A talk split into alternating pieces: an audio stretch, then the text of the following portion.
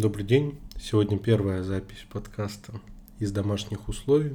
Причина, по которой я из домашних условий записываюсь, к слову, прошу меня жутко извинить, если качество звука и его обработка не будут соответствовать вашим ожиданиям в обстоятельствах карантина, который я вынужден выдерживать после неудачной спланированной командировки э, вынуждает меня не выходить из комнаты и не совершать ошибку, благо за это, кажется, нынче начинают выписывать серьезные штрафы. Так вот, тема сегодняшней лекции и причина моего карантина несколько связаны. Сейчас в эпидемии коронавируса часто расходятся на цитаты э, Слава Бродского про «не выходи из комнаты, не совершай ошибку». Эм, и мне захотелось воспользоваться этим, чтобы несколько отклониться от намеченного по темам курса и рассказать немножко о Бродском и об одной из самых интригующих для меня тем в его творчестве. Это э, его имперские э, реляции. Давайте это так назовем, потому что его отношение к идее империи и к конкретным империям нельзя назвать однозначно, но оно определенно глубоко интересно и эволюционирует во всем его творчестве. Итак, начнем, пожалуй, с одного из самых удачных его а, произведений. Я его обычно называю стихотворением, но все-таки, поскольку это какая-то объединенная общей идеей группа стихотворений, я склонен называть это поэмой.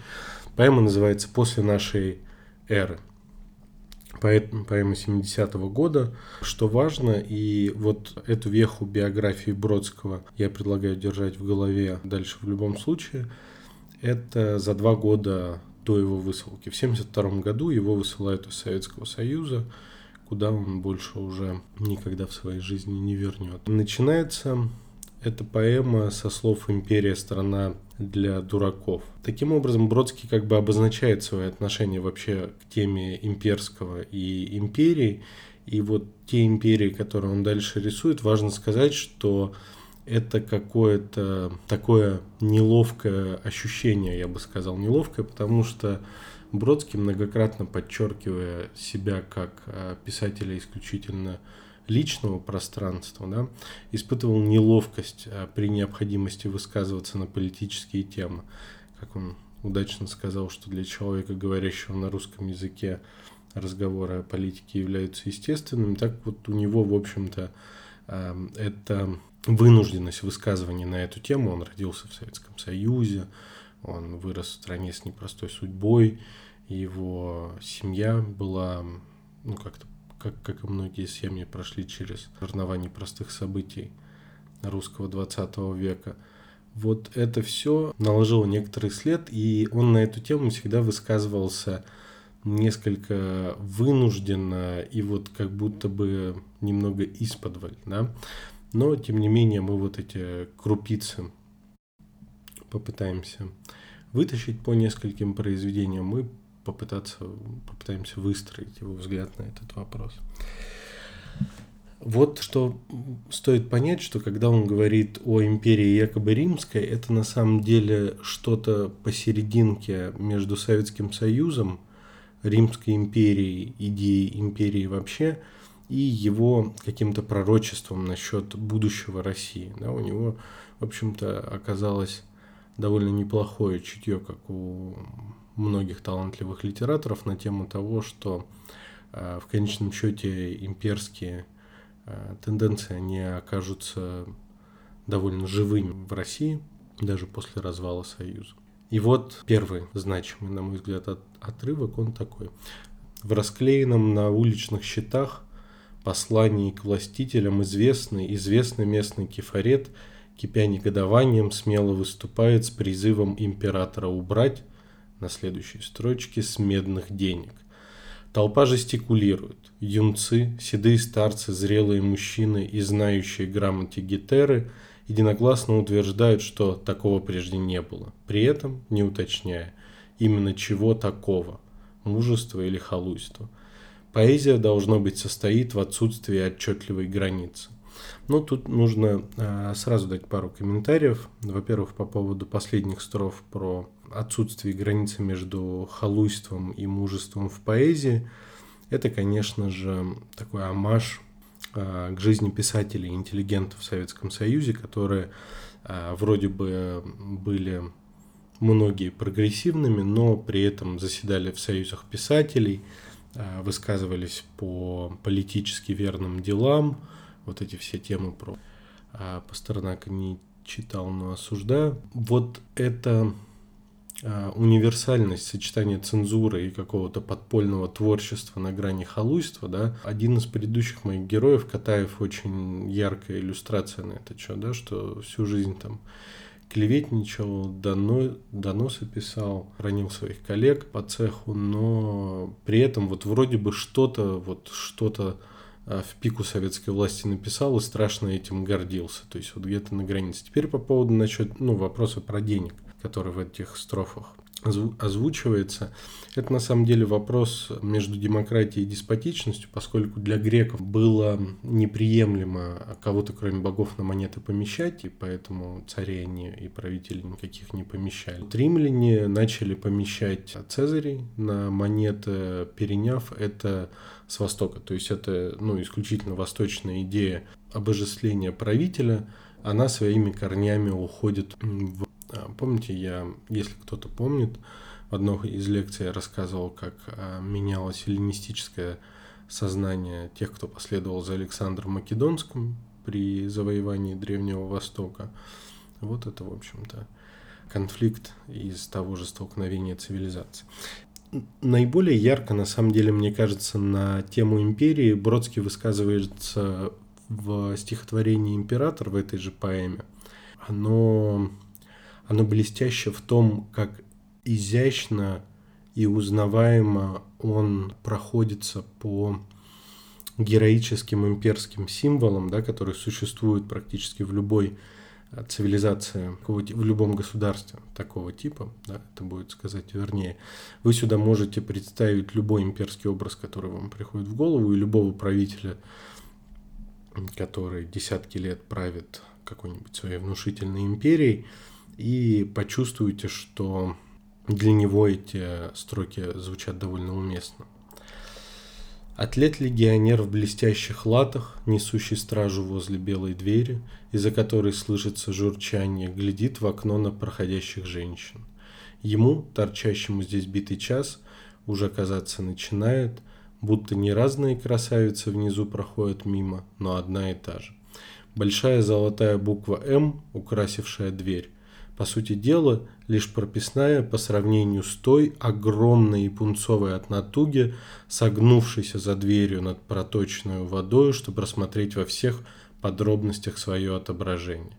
В конце концов, проточная вода ничуть не хуже скульпторов, все царство изображением этим наводнивших. Прозрачная, журчащая струя, огромный перевернутый Везувий, над ней нависнув, медлит с извержением. Все вообще теперь идет со скрипом. Империя похожа на трирему в канале для триремы слишком узком. Грибцы колотят веслами по суше, и камни сильно обдирают борт. Нет, не сказать, чтобы мы совсем застряли. Движение есть, движение происходит. Мы все-таки плывем. И нас никто не обгоняет, но, увы, как мало похоже это на былую скорость. И как тут не вздохнешь о временах, когда все шло довольно гладко. гладко. И вот деконструкция здесь за счет чего происходит? Император испражняется. Испражняется с трудом, потому что он стар уже. Да? Это человек, которому, похоже, много лет. Да? Молодых императоров а в Риме, да, в общем, где бы то ни было, было очень мало. Вот сложности его испражнения, чисто физиологически, они привязываются к динамике империи, да, которой он управляет, вот это сочетание образности, приземления гордых имперских образов, самую такую, не сказать гнусную, но приземленную физиологию, то есть про, например, проточную воду из скульпторов, отражение императора в проточной воде там, отхожего места – и скульпторов, которые его везде изображают. Ну, это, в общем-то, довольно мощный маневр стороны Бродского, ничего здесь сказать нельзя. А вот последний э, момент, который я хотел бы именно в этой поэме выразить, я бы сказал, что он точно автобиографический, если бы поэма не была написана за два года до изгнания из Союза, но она оказалась по-своему пророческой. Все вышло лучшим образом. Луна, собаки, кошки, суеверия, сосны, весь механизм сработал. Он забрался на перевал, но в миг, когда уже одной ногой стоял в другой державе, он обнаружил то, что упустил. Обратившись, он увидел море. Оно лежало далеко внизу. В отличие от животных, человек уйти способен от того, что любит, чтобы только отличиться от животных. Но как слюна собачья выдают его животную природу слезы. О, таласа! Последние два слова – это «о море» по-гречески довольно значимая фраза, поскольку в одном из классических произведений древнегреческой литературы про Анабасис Ксенофонта, про то, как 10 тысяч греков-наемников выбирались из Персии в Грецию, а этими словами, в общем, они, когда выбираются к Черному морю, они его приветствуют. То есть это символ дома, это символ свободы, символ греческой культуры. Поэтому я легко представляю, как этот же крик вырвался внутри Бродского, когда э, самолет взлетал из Пулково, он в последний раз видел Финский залив, то море, которое э, окружает Петербург. Ну так вот, в 1972 году, э, уже после высылки из Союза, Бродский пишет письма к римскому другу. А, лирический герой этой поэмы – это Плиний Старший. Он вроде бы не был в ссылке, но его образ здесь немного смешивается с образом Овидия, который а, в ссылке был и в ссылке умер, причем он а, умер в ссылке где-то между Одессой и Кишиневым, тоже довольно важный момент. Так вот, он примеряет на себя роль сильного поэта, сильного из империи поэта, который пишет своему другу, тоже высказывая какое-то отношение ко всей этой имперской идее. Вот послушайте. Посылаю тебе постум эти книги. Что в столице? Мягко стелют. Спать не жестко. Как там Цезарь? Чем он занят? Все интриги? Все интриги, вероятно, до обжорства. Я сижу в своем саду, горит светильник. Ни подруги, ни прислуги, ни знакомых. Вместо слабых мира этого и сильных лишь согласное гудение насекомых. Почему этот образ да, такого вневременного изгнанника из любой империи, поэта, а, для Бродского очень важен. Ну, на самом деле, все очень просто. Пушкин, когда был в своей одесско-бессарабской ссылке, он э, очень интересовался Овидием. Овидий сильно повлиял э, на многих европейских поэтов этого времени, начала XIX века, в том числе и на Пушкина. И вот Пушкин проводил какую-то параллель между собой и Овидием, что и тот, и другой по немилости к императору авторитарному, ну, Октавиану Августу и Николаю Первому, э, изгнан куда-то на окраину своей империи и столицы.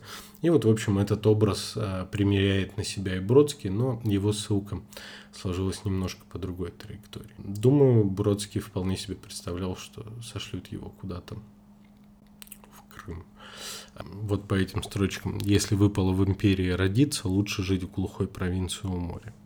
Еще сочная деталь – это у любой империи, по меткому наблюдению Бродского, ну, такому довольно очевидному, есть склонность а, к какому-то милитаризму где-нибудь в отдаленных колониях.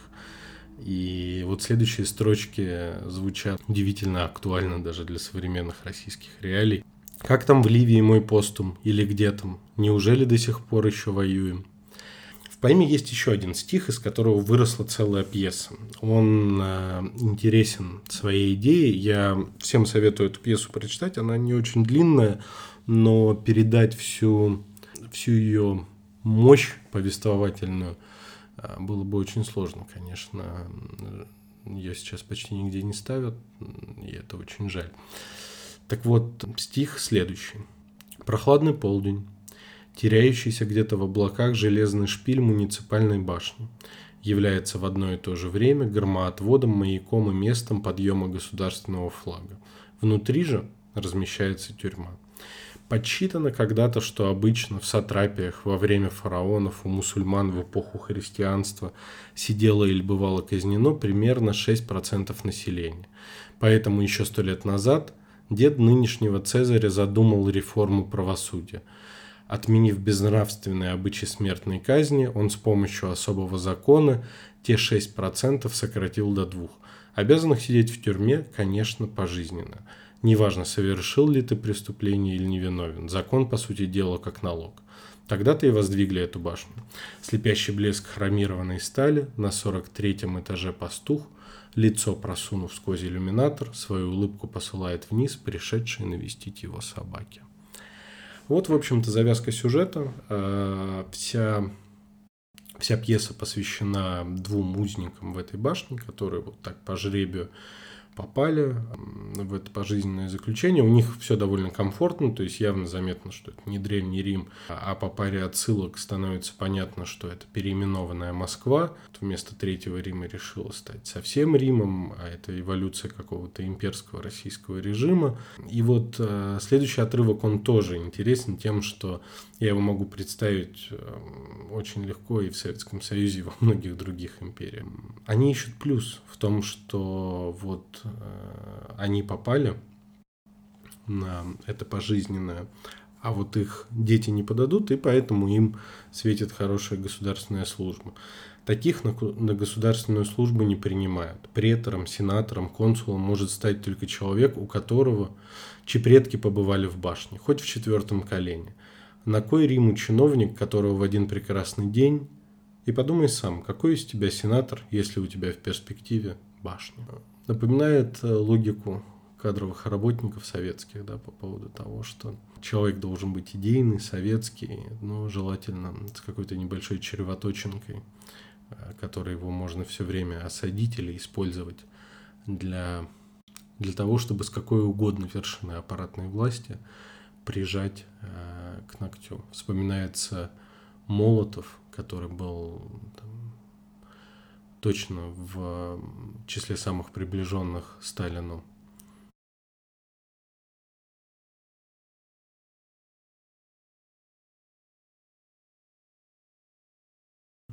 чиновников, но в определенный момент а, его наличие у него жены еврейки – привело к тому, что ну, ее репрессировали. То есть представьте, что там третий, четвертый человек в стране спокойно смотрит, как ее, его жену забирают в ГУЛАГ и вынужден еще каяться перед товарищем Сталин, что не написал на нее донос заранее. Вот такая вот жуть советского режима.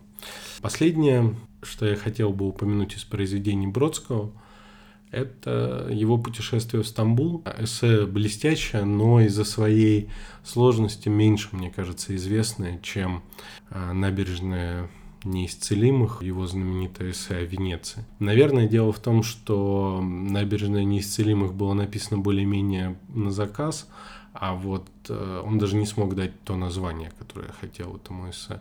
А вот «Путешествие в Стамбул» он писал более-менее для себя, поэтому он там бродит мыслями во все стороны, рассуждает на все подряд вопросы. Но что его действительно беспокоит, это вот следующий вопрос, процитирую.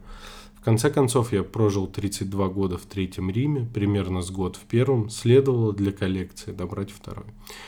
Он говорит о преемственности этой имперской идеи, он переходит к тому, как эта имперская идея вот в этих трех Римах между собой проявлялась. И он пытается проследить, а вот как эта имперская идея, зародившись в Риме, она через Константинополь, современный Стамбул, перешла к нам. И вот а, здесь я вынужден пару длинных цитат прочитать. Неудивительно и то, что с ростом империи и островом не будучи, Рим от этой цивилизация, имеется в виду эллинистическая, в, конце, в конечном счете бежал. И бегство это началось именно с Цезаря, с идеей абсолютной власти. Ибо в сфере жизни сугубо политической политеизм синонимичен демократии. Абсолютная власть, автократия синонимична, увы, единобожию. Ежели можно представить себе человека непредвзятого, то ему из одного только инстинкта самосохранения исходя, политеизм должен быть куда симпатичнее монотеизма. Ну, в общем-то, а, известная мысль Бродского про то, что любая унификация, в том числе и религиозная, влечет за собой авторитарное уродство. Разумеется, Византия приняла христианство, но христианству в ней было суждено овосточиться. В этом тоже в немалой степени секрет последующей неприязни к церкви восточной со стороны церкви римской. Да, спору нет, христианство номинально просуществовало в Византии еще тысячу лет, но что это было за христианство и какие это были христиане, другое дело. А важная для Бродского мысль о том, что вот то христианство, которое осталось в Риме, да, которое в итоге дало гуманизм и индивидуалистическую западную европейскую культуру, оно к нам дошло в сильно э, потертом восточными идеями виде. Вспоминаем вот эту борьбу насчет монет, да, ставить Цезаря на монет или нет. И вот он уже говорит в явном виде. Однако христианство, принятое Русью, уже не имело ничего общего с Римом.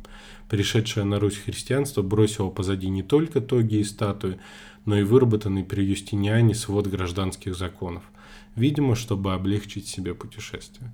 Здесь Бродский говорит о кодексе законов императора Юстиниана, который в VI веке был сделан. Это тот самый император, который почти отвоевал всю Римскую империю обратно и построил Святую Софию, вот эту знаменитую, знаменитый храм и позже знаменитую мечеть.